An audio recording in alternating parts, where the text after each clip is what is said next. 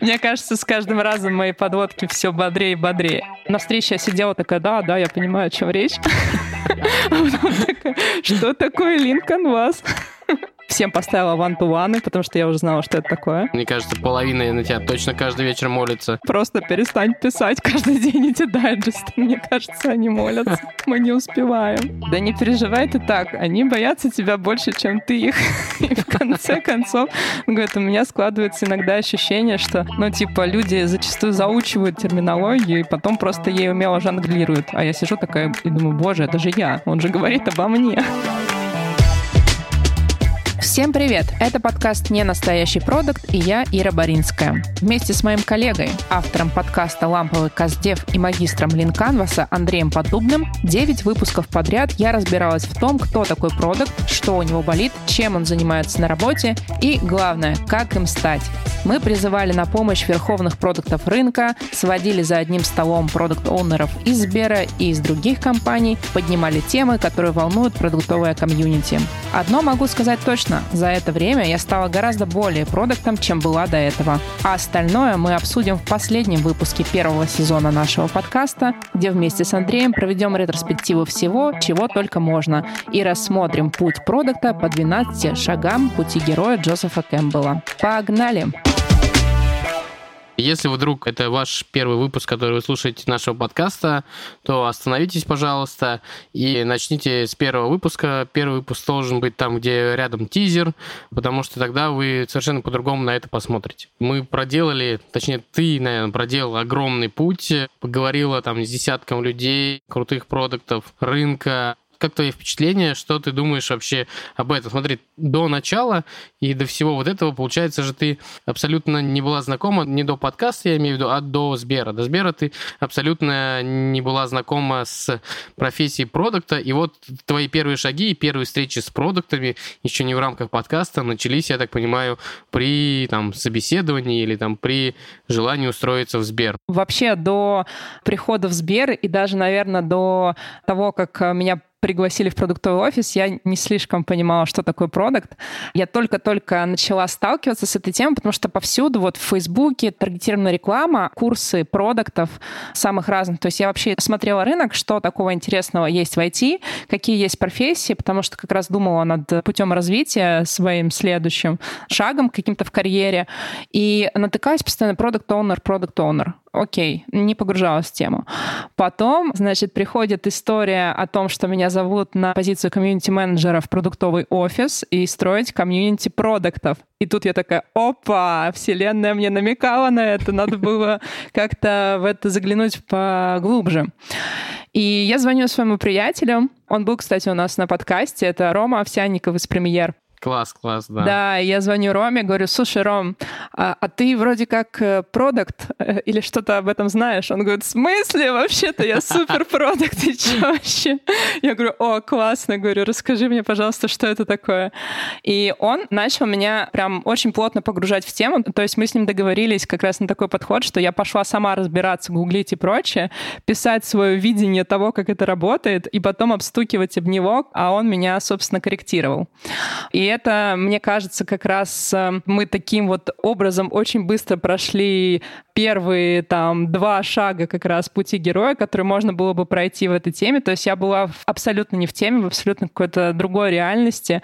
И тут у меня просто случился взрыв сверхновый, потому что я открыла для себя этот чудный, дивный мир этих продуктов, которые все время хотят прокачиваться, все время чем-то интересуются, они постоянно в трендах, они постоянно... То есть у них все как бы по продуктовому, понимаешь? То есть они, они даже живут по продуктовому. Вот здесь можешь поподробнее смотреть? Ты уже начал говорить, они живут по продуктовому. Навряд ли ты на тот момент могла так сказать. То есть что значит вот это по продуктовому? Но вот, знаешь, все, как они подходят ко всему, как они подходят к обучению, да, что у них там, не знаю, тайм-менеджмент и обучение и медитации вписаны в свободные слоты, знаешь, что они вот как-то все время в каком-то стремлении все менять, все вот как-то дополнять, изучать какие-то разные стороны вещей, не знаю, ну, то есть как бы постоянно что-то исследовать.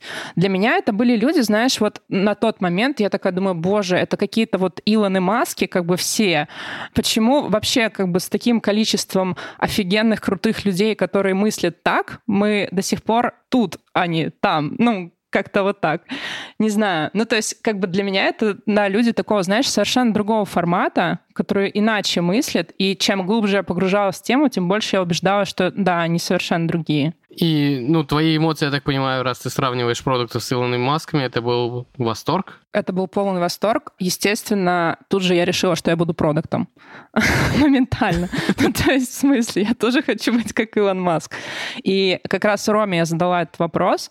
Говорю, слушай, а вообще реально, ну, типа из э, коммуникации, из маркетинга, из вот этой сферы перейти в продуктовую сферу? Потому что, ну, на момент, когда я начала изучать эту тему, у меня было такое ощущение, что продукты, ну, они все с техническим бэкграундом. И ты должен быть там, не знаю, либо разработчиком, либо аналитиком, либо кем-то таким, чтобы, ну, дальше развиваться как продукт. Но потом как раз в ходе подкаста и вообще изучения этой темы выяснилось, что на самом деле это не совсем так работает. И только, мне кажется, 40% они говорили, да, 40% ребята и с айтишным бэкграундом, а все остальные с разным, кто откуда. И Роман на тот момент сказал, что да, все реально, просто давай, иди учись, и все будет. И, соответственно, здесь началось как бы погружение в тему продукт менеджмент мое такое верхнеуровневое. И здесь я бы хотела дать я считаю, что это супер лайфхак для людей, которые вдруг тоже захотели стать продуктами, и их долбит эта таргетированная реклама, э, что типа за три месяца вы станете продуктом, там, пройдя наши курсы, там, учишь сейчас, плати потом и прочее, прочее. На самом деле главный лайфхак в том, что можно погрузиться в тему, не платя за курсы, и вообще как бы супер изи. Все через сообщество потому что есть несколько больших продуктовых сообществ. Это вот сообщество вокруг Product Camp, Product Sense, еще всякие разные. Все в формате чатиков в Телеграме. И просто ты подписываешься на все эти чатики, подписываешься на всех чуваков, которые там более-менее мелькают. Начинаешь как бы их мониторить смотреть их лекции, смотреть их видосы. Там они выступают в разных местах. Я, как сейчас помню, один из самых крутых открытий для меня было, когда я начала смотреть видосы школы менеджеров Яндекса. И, по-моему, второй видос после ввода в профессию, это была лекция Димы Мацкевича про работу мозга. И вот тогда у меня просто, просто взорвался этот самый мозг. Такая, в смысле? Я пошла гуглить, искать все его остальные лекции. То же самое у меня произошло с темой исследований. Я посмотрела лекцию за месяц и начала эту тему вообще копать со всех сторон. Ну, то есть через людей, через сообщество, через все эти штуки и ты просто загружаешь этим все свое время, и в какой-то момент ты понимаешь, что ты уже вот в этом, ты уже так разговариваешь, ты уже понимаешь большую часть слов. Хотя, конечно, без практики никуда. И когда я пришла уже в Сбер на позицию комьюнити-менеджера, проводила интервью с продуктами, я записывала незнакомые слова и гуглила. На встрече я сидела такая, да, да, я понимаю, о чем речь. А что такое Lincoln вас? Вот. Но, тем не менее, это работает. И мой опыт показывает, что за месяц реально освоить тему на уровне терминологии, то есть ты будешь понимать, о чем ты говоришь там на собеседовании, например, да. За три месяца ты сможешь погрузиться так, что ты уже будешь понимать 80% того, что вокруг тебя происходит. А вот прошло чуть больше года, и мне кажется, что я могу, ну, типа, выступать на конференциях по этой теме. В общем-то, никто не заподозрит. Сейчас по-любому, по-любому сейчас кто-то обидится. Это не в обиду, это в тему того, что реально погрузиться в тему не оплачивая это, да, разобраться, по крайней мере, верхнеуровнево ножки помочить и определиться, типа, вообще надо тебе это или нет. Потому что как раз в этот момент у меня случился вот этот третий шаг кэмпбелловского героя. Это отклонение призыва к изменениям. Потому что я, когда сидела и такая во всем этом разбиралась, слушала этих чуваков, и такая, боже, я никогда в жизни в этом не разберусь, и никогда в жизни этого не пойму. И это, мне кажется, нормальная история, потому что вот как раз недавно мы делали мастер-майнд с продуктами, да, в нашем закрытом маленьком сообществе, и там продукты разного уровня, и мы переписывались с одной девушкой продуктом, не помню уже, в процессе просто переписывались, и я пишу, ну как тебе вообще формат, все такое, и она мне пишет, слушай, у меня такое ощущение, что я здесь делаю, все такие умные, а я типа вообще не понимаю, о чем речь. Вот у меня были примерно те же чувства, но вот э, круто, что в моменте, ну я уже прошла через эту историю, и смогла ей ответить, что типа именно так это и работает. Ты просто смотришь на чуваков, которые, как тебе кажется, делают круто, разбираются круто и понимают в этом больше тебя. И просто учишься у них в процессе. Вот. И, в общем, это довольно просто. А как думаешь, наличие некого ментора вот тебе сильно помогло, или это все-таки не обязательный показатель? На мой взгляд, обязательно. И, но тут э, такая история, что это не обязательно вот должен быть задекларированный какой-то ментор как-то, или специально, потому что, по сути, ну, я воспринимала как менторов всех людей, которые меня так или иначе окружали в моменте, когда э, я готовилась к этой всей истории. То есть вначале это был вот мой друг Рома, да, который меня готовил к э, собеседованию. Потом я присоединилась к команде, и вот если ты вспомнишь, как это все начиналось, я пошла сразу по всем, и всем поставила one-to-one, потому что я уже знала, что это такое. И такая, значит, начала всех э, каздевить, потому что тоже уже знала, что это такое. Вот. И, и я на самом деле офигела в тот момент. У меня как раз было вот это чувство такое, боже, что я делаю здесь? Они все такие умные, я вообще никогда не, не разберусь, о чем речь. А потом я очень хорошо помню, как я с тобой познакомилась, потому что как раз, когда я готовилась ко всем этим движухам, я смотрела много видосов, слушала подкасты и прочее, прочее. Я слушала подкаст «Ламповый Каздев». Yeah. Да, это правда. И я такая, типа, нифига. И тут мы с тобой сидим на вантуане, там все дела, я тебя спрашиваю, чем ты вообще занимался до Сбера и прочее, прочее, потому что мы все примерно в одно и то же время пришли.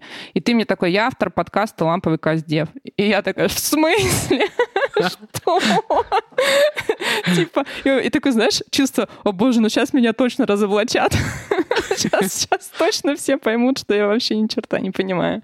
Вот, но по сути, как бы и ты, и все ребята из команды, ну, как бы я помню в начале, я постоянно до всех докапывалась, просила мне все объяснить. Илья Забелин, прекрасный абсолютно, который проводил со мной на телефоне там по часу и больше, просто отвечая на мои там зачастую тупые вопросы. Но правильно мы всегда всем говорим, что нет тупых вопросов, просто как бы, ну, это такой способ разобраться. Окей, тогда вот э, такой вопрос. Смотри, ты так хорошо подготовился к собеседованию, я понимаю, но тебя же взяли все равно же не как продукта, а как э, комьюнити-менеджера. И за твои заслуги именно в этом же плане тебя все-таки взяли. А кто-то подумает просто, что, что типа, блин, ну, два месяца подготовился, и все, я готов идти в Сбер на продукта.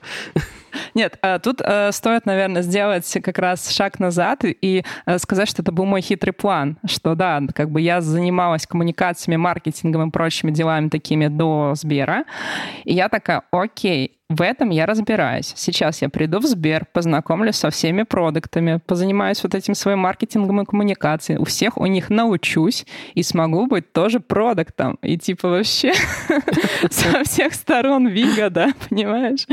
Вот. И э, да, как раз здесь, не знаю, вот я думала как раз над четвертым шагом Кэмпбелла, да, это встреча с волшебством, которую он называет. И мне кажется, в целом то, что я попала в Сбер, это одно большое волшебство со всех сторон. Я реально на полном серьезе всем говорю, что это был мой золотой билет Вилли Вонки, потому что, типа, я была голодная до знания, до какого-то опыта, до людей с вот таким вот крутым опытом. И все это меня абсолютно вдохновляло, очень занимало, мне было интересно в этом разбираться. Вот первые, скажем, мне кажется, полгода еще я все еще как раз жила в этой парадигме, что сейчас, сейчас, ну сейчас, ну сейчас, вот еще сейчас чуть-чуть, и я сейчас стану продуктом. Сейчас, подождите только чуть-чуть. Вот, то есть смотри, тебя взяли, и ты начала строить э, сообщество продуктов, которое там сейчас достаточно крупным, успешным. Были ли какие-то трудности? Смотри, одно дело там как бы пройти собеседование, а другое дело все-таки стать своим для продуктов. Мне кажется, я всем уже эту историю рассказывала, но мне кажется, она такая забавная, что не страшно, если расскажу ее еще раз, что когда мне позвонил рекрутер и сказал, что все, меня берут на позицию в Сбер и всякое такое, я кладу трубку и сначала такая, е, я все сделала. А потом я разрыдалась. Я разрыдалась, я плакала как не в себе, потому что мне было безумно страшно, потому что как раз я очень долго жила вот в этом синдроме самозванца, что типа, боже, да я же вообще не разбираюсь в теме, ну как? В смысле, просто еще никто не понял, что я в этом не разбираюсь, и сейчас меня разоблачат. Это было очень сложно как раз вот переступать через этот э, синдром самозванца.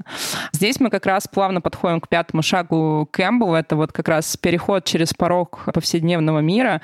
Я столкнулась, мне кажется, со всеми сложностями, с какими только можно было столкнуться в этой истории, потому что мне пришлось переехать в Москву. Это после двух месяцев на чердаке у родителей, года в Израиле, еще как бы там нескольких лет полного балагана. Мне пришлось заново осваивать, э, ну, типа вообще сферу IT, в которой я давно не работала, вообще не помню, кто что, как бы чем занимается, непонятно.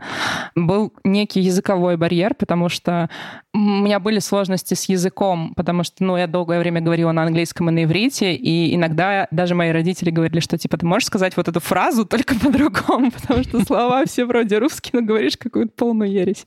А тут, типа, ну, на деловом языке, на продуктском, не знаю, на айтишном нужно рассуждать про серьезные штуки. Да, и как раз я вернулась в Москву, и все это закрутилось, закрутилось, и в офис надо выходить, и много новых людей, и ничего не понятно. Вообще очень, очень сложно было, очень сложно. Но здесь помогло как раз то, что происходит с тобой на шестом шаге Кэмпбелла, это исследование союзников и противников, потому что э, я же уже посмотрела лекции по Каздеву, и я знала, как это делается, и э, потренировалась на своей команде. Вот. И настало время большого исследования продуктов в Сбере. Я за время этого исследования провела больше 40 интервью с продуктами из разных совершенно уровней и подразделений и всего-всего, и просто мне надо было понять, что происходит. Это было дико сложно. Просто вот взять трубку, начать звонить, говорить по телефону. Вообще что? Вот. Э, но мне очень повезло, потому что моим первым респондентом был Коль Судаков, один из э, лидеров нашего продуктового комьюнити в Сбера, который делает IVR «Железную леди», вот, которую вы слышите, когда звоните на номер 900. И он был супер friendly, он был супер открытым, и мне кажется, он понял, что я в диком нерве вообще от всей этой истории. И он мне тогда сказал, что типа, слушай, да не переживай ты так, они боятся тебя больше, чем ты их. И в конце концов, он говорит, у меня складывается иногда ощущение, что, ну, типа, люди зачастую заучивают терминологию и потом просто ей умело жонглируют. А я сижу такая и думаю, боже, это же я, он же говорит обо мне. Вот. В общем, он меня как-то так очень круто настроил, и дальше я уже звонила спокойно, со всеми общалась. Иногда сталкивалась с жуткими, ну, типа, и негативом в эту сторону, да, как бы, ну, потому что люди все заняты, люди все дико в работе. Наши продукты, они просто дико загружены. Я очень хорошо там помню моменты, когда ты там звонишь кому-то, говоришь, слушай, на метап там придешь к нам выступать, и он тебе шарит свой календарь, где ни одного свободного, я клянусь, ни одного свободного слота вообще в неделю говорит, типа, Ир, найди время, и типа, давай, вообще не вопрос. А тут как бы к ним приходит какая-то девчонка, которая вообще не очень понимает, что к чему, и начинает задавать странные вопросы, типа, а что вас радует в вашей работе? А, ничего. И он такой, радует. Что такое радость? Там или что-нибудь такое. И как бы, и, и это, с одной стороны, как бы дико захватывает, с другой стороны, конечно, многое демотивирует. Потом были еще моменты, конечно, когда ты сталкиваешься с реальностью Сбера. И здесь, ну, надо понимать, да, что Сбер — это государство в государстве, это очень большая компания, это самая крупная компания, в которой я работала. И как бы все мои представления о том, как должны работать там процессы и прочее, прочее, конечно же, не имели ничего общего вообще с реальностью. Все пришлось пробивать прям головой. Э, весь этот путь и подход к сердцам продуктов, там, это тоже не с первого раза. Вообще, как бы, ну, не строится сообщество вот так вот с нахрапу. Пришлось сделать очень много работы, но здесь, конечно, мне повезло, что вы были как команда со мной заодно и помогали с этим всем как-то справляться, потому что я не представляю себе, как можно было бы эту работу сделать в одиночку, только потому что во всех моих стримах как бы был кто-то из команды, кто мне помогал с этим, это все получалось ты уже там сформировала сообщество, заняла часть э, сердца у продуктов. Э, на том этапе ты все еще хотела стать продуктом или уже нет? Еще да. Тогда еще да. Знаешь, мне кажется, что такой серьезный челлендж вообще любой хотелки и любой идеи, он происходит через э, глубокую внутреннюю трансформацию. А она с тобой неизменно происходит, когда вот у тебя столько всего нового, как бы и прочего. И как раз вот мы в седьмом шаге Кэмпбелла, это вот приближение к внутренней пещере, да, там, когда у тебя меняется мировоззрение, когда формируются новые убеждения, ты преодолеваешь большое количество сопротивлений и как бы становишься, по сути, новой личностью. И вот как раз, знаешь, где-то на третьем, может быть, четвертом месяце у меня начали закрадываться сомнения вообще, стоит ли мне в это ввязываться. Потому что со всех сторон звучит как быть продукт, ну, типа, паршивая идея. Ну да, когда твой календарь на 100% загружен как-то. Ну, во-первых, это. Во-вторых, э, ну, типа, от тебя все все время что-то хотят ты всегда везде кругом виноват, потому что помимо того, чтобы пообщаться с продуктами, я, конечно же, пообщалась со всеми, скажем так, я просто не знаю, как правильно сказать, параллельными подразделениями, ну, типа, с разработчиками, с исследователями и прочее. И тут я понимаю, что вообще-то продукты все ненавидят. Оп, другая сторона медали, да, открывается? Да, абсолютно другая реальность, как бы, то есть тут продукты, которые там, не знаю, ракеты в космос запускают, а тут как бы чуваки, которые, типа, ну, делают эту ракету и такие, не-не-не, подожди, все не так работает. И ты такой, блин, думаешь, ну, ну ладно, ладно, я буду классным продуктом, я не буду таким, как они, нет, нет, нет. А потом, значит, случилось прекрасное событие, когда я познакомилась э, с Альфией Бабей. Очень крутая девчонка, она в Сбердевайсах, по-моему, работает, если не ошибаюсь. Э, мы ее вытаскивали на Product Camp, на нашу нетворкинг-сессию.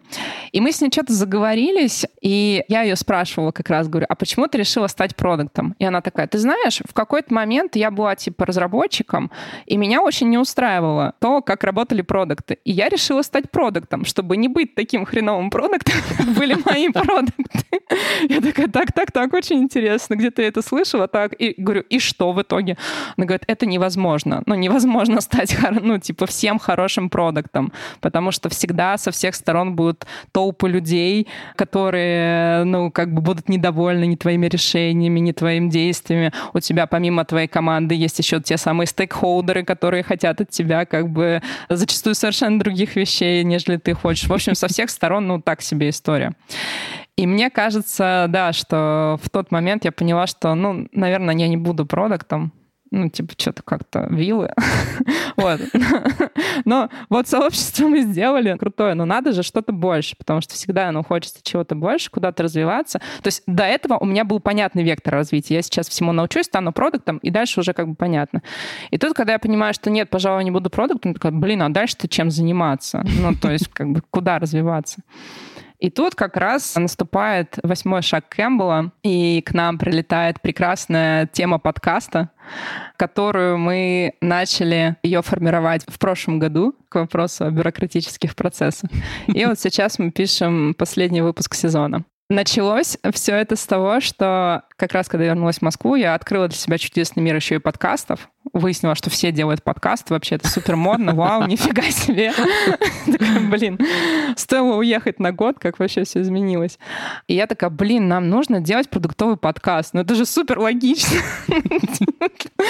Берешь и в любой непонятной ситуации делаешь подкаст. И я с этой идеей носилась с самого начала своей работы в Сбере, как бы всем ее продавала, все такие, да-да, классно, классно, ну типа что-то, короче, вот бюджет это нет, туда-сюда, сходи к вот этим, пятое-десятое. В общем, нет. И тут в какой-то момент я сталкиваюсь с Ирой Сергеевой, которая э, работала тогда в школе дизайна Сберовской, которая идеолог подкастов и идеолог вообще всей этой темы, как бы очень эту штуку любит, как бы и всячески ее продает везде. И я говорю, слушай, нам надо делать подкаст про продуктов. Просто вот believe me, все хотят быть продуктами, и надо им всем рассказать, как вообще, ну, типа, что это не всегда так работает, как им хочется.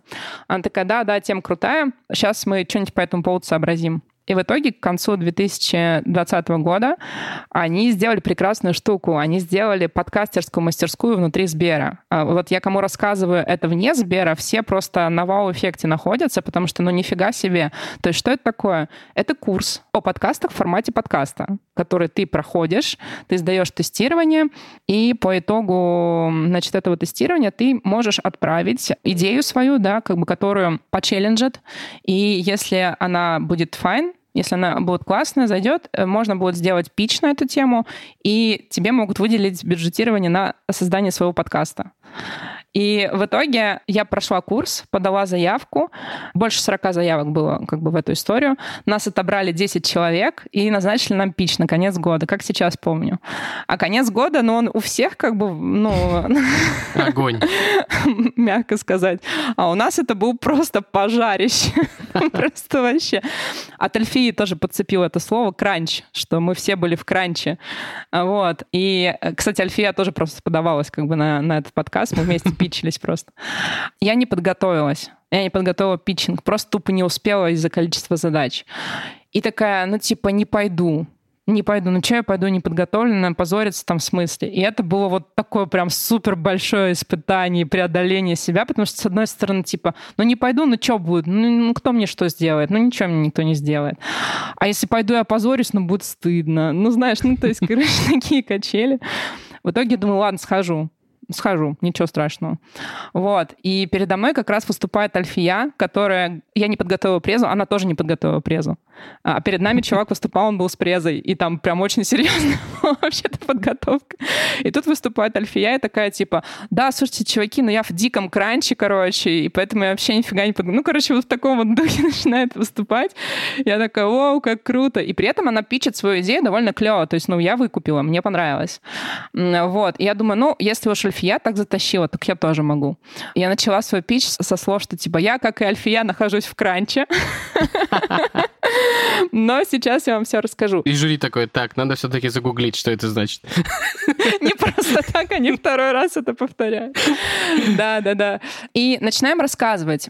А тут основной прикол в том, что я изначально очень верила в идею подкаста этого, в идею того, что, во-первых, можно подать сложную, казалось бы, со всех сторон тему просто, можно вовлечь в профессию и рассказать о ней так, чтобы заинтересовать людей, которые сейчас на перепутье и, может быть, как раз думают, куда им пойти, чем заняться и прочее, прочее. Из аналогичных подкастов есть только подкаст Юры Агеева «Make Sense», но он очень серьезный, он там прям про дела-дела, как бы бы серьезные люди говорят про дела.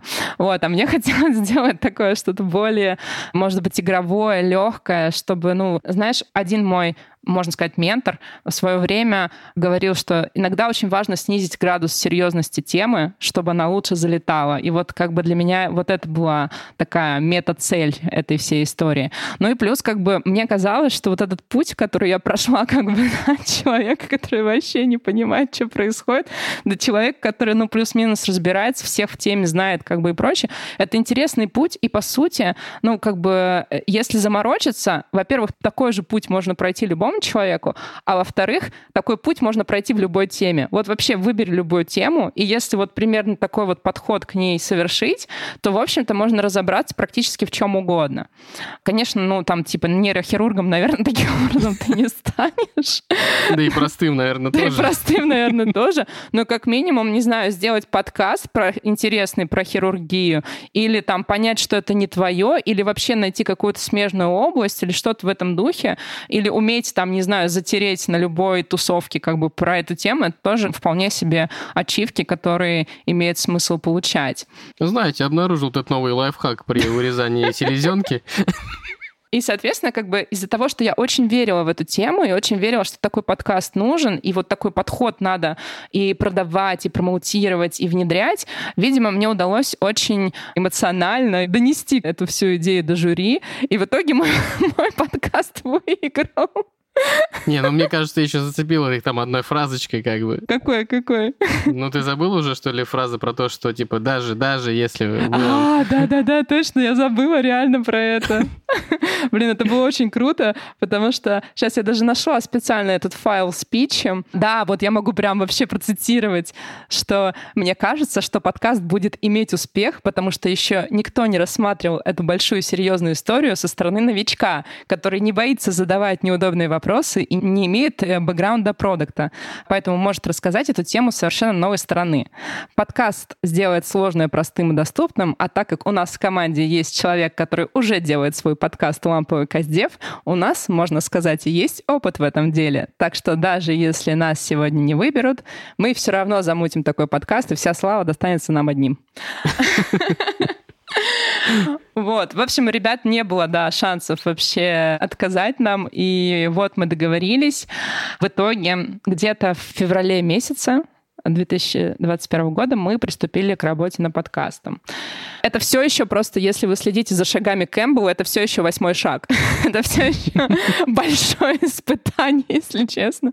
Потому что я-то подкасты никогда не делала. Это Андрей у нас руку набил. Мне это все было дико сложно. Я еще пыталась туда приляпать свой опыт работы на телеке и свою вот эту новостную читку, как бы. Да, наверное, вы обратили в этот странный первый выпуск. Самый странный первый выпуск. Да, а еще прикол в том, для внимательных, что если вы обратите внимание, первый и третий выпуск — это типа, в общем, одни и те же интервью, только как бы, ну, другие куски, потому что у меня была какая-то странная идея о том, что можно как бы записать сначала большие интервью, короче, со всеми интересными чуваками, а потом делать нарезку.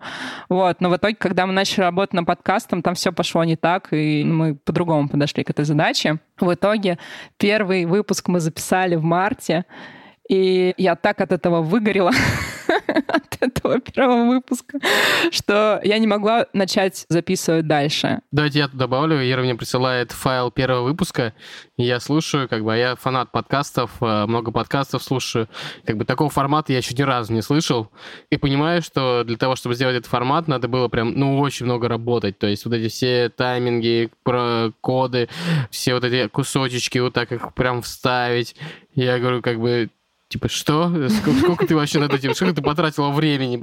Да, но это как любая штука. Слушай, у меня такая же история была со шторами. Вот, сори за топ мне кажется, это очень сильно иллюстрирует подход к любой новой задаче. То есть мне сшили шторы, и мне надо было их повесить, две огромные шторы.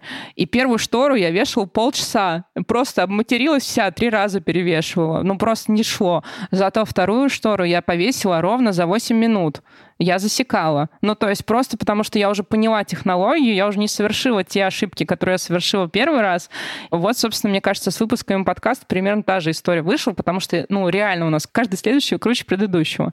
Поэтому ставьте лайки, подписывайтесь на каналы и ждите новый сезон подкаста «Ненастоящий продукт». Да, и в зависимости от того, хотите ли вы смотреть за нашим ростом или деградацией, то начинайте, соответственно, или с первого, или с последнего выпуска выгорела, выгорела невозможно абсолютно, и уехала в отпуск.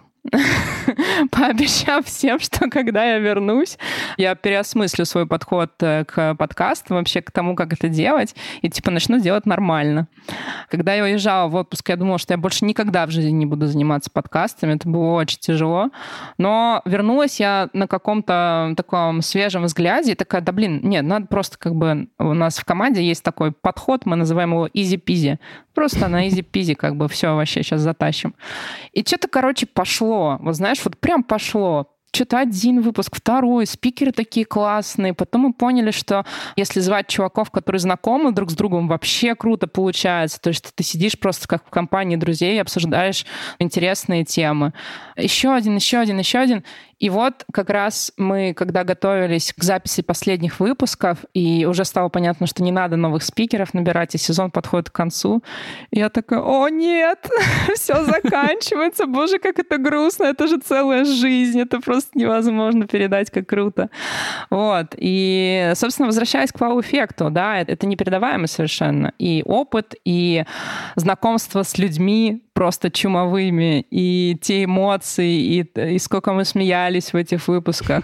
И что по итогу-то мы сделали не просто подкаст, а, например, для внутреннего пользования это целая образовалка. То есть мы завернули этот подкаст в формат курса. Каждому курсу там есть дополнительные материалы, все полезные ссылки. То есть, например, продукт или человек, который хочет стать продуктом, да, как бы попав на этот курс, он получит просто бесценный портал знаний вообще в тему и все ресурсы, которые есть в Сбере для продуктов, и не в Сбере тоже. Он будет уже знать всех там топчиков по этой теме, теме продукт менеджмента кого уже можно погуглить там в лекциях и прочее. Все книжки, все там матрицы компетенций, у него все просто есть. То есть это облегчение пути продукта, вот мне кажется, с каким-то очень большим процентом. И еще в приятном формате. Еще в приятном формате, да, да. не забываем ставить лайки. И если двигаться дальше, вот как раз почему я немножко запуталась с темой выгорания, потому что я себе отметила это на десятом шаге, потому что по Кэмпбеллу как как раз вот когда происходит самое большое испытание, герой получает награду, дальше у него такой шаг «Путь домой». И мне кажется, что я вот хотела привязать как раз тему выгорания с неким путем домой, когда ты вот все совершил, да, и все, у тебя уже нет сил, ты немножко опустошен, как бы, да, от, от этой всей движухи, немножко чувствуешь выгорание и прочее. И как раз вот тоже важная тема, которую я почерпнула у продуктов. Я об этом раньше даже не задумывалась, но все продукты, э, вот э, с которых я начинала свой путь, да, они такие, блин, осознанные, они такие вообще work-life балансные, и просто все такие с полезными привычками, куда деваться, что хочешь, не хочешь, а это начинает быть частью твоей жизни. Но, по крайней мере, я до сих пор ем кашу по утрам, каждое утро. После лекции Димы Мицкевича, я клянусь. Вот все мои настоящие друзья это подтвердят. Что ты усвоил из лекции по продукту? Каша — хороший продукт. Не, он там топил, он топил за тему, что надо, короче, полюбить гречку, да, и это очень сильно меня впечатлило. И я реально продолжаю, во-первых, есть кашу каждое утро, во-вторых, внедрять в свою жизнь полезные привычки. Интересно, а он в своем резюме пишет, да, поднял продажи гречки на 10% там? Не знаю, не знаю. Мне кажется, что он уже не пишет резюме. Уже все, все уже. Десятый путь просветления, как бы все, уже резюме не нужно на этом уровне.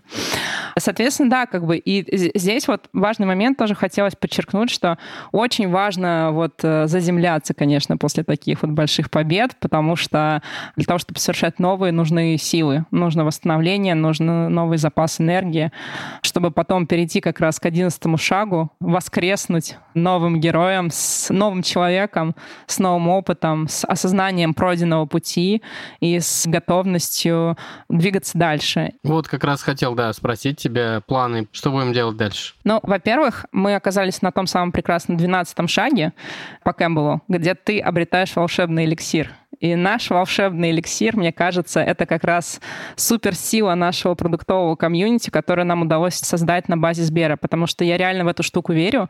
Я вижу, как меняются люди, я вижу, как меняются подходы, я вижу, что люди начали общаться друг с другом, что уже ребята, которых раньше мы там пытались сделать нашими менторами, экспертами, приходят сами, предлагают свою экспертизу в тех или иных вещах.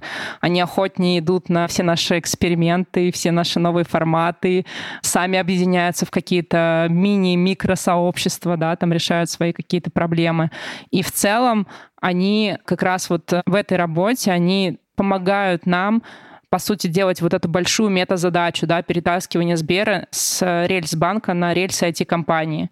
И благодаря их экспертизе и вовлечению это все получается. Ответ на вопрос, что дальше? А дальше луп, как бы, да, зациклились, и новый круг пути героя, потому что теперь просто мы на первом шаге, где вот это все, что происходило, это наш привычный повседневный мир. И теперь нужно что-то, вот, что у нас должен созреть этот внутренний призыв к изменениям, который мы сначала такие, ой, нет, и так все нормально работает, можно, пожалуйста, без изменений. вот. А потом мы встретим какое-то волшебство и переступим этот порог и пойдем на новые подвиги. Мне кажется, как-то так это примерно работает. Тут, наверное, вопрос задам более прямо. Ждать второй сезон или нет? Ну, конечно, да. Ну, то есть я вообще даже не вижу других вариантов.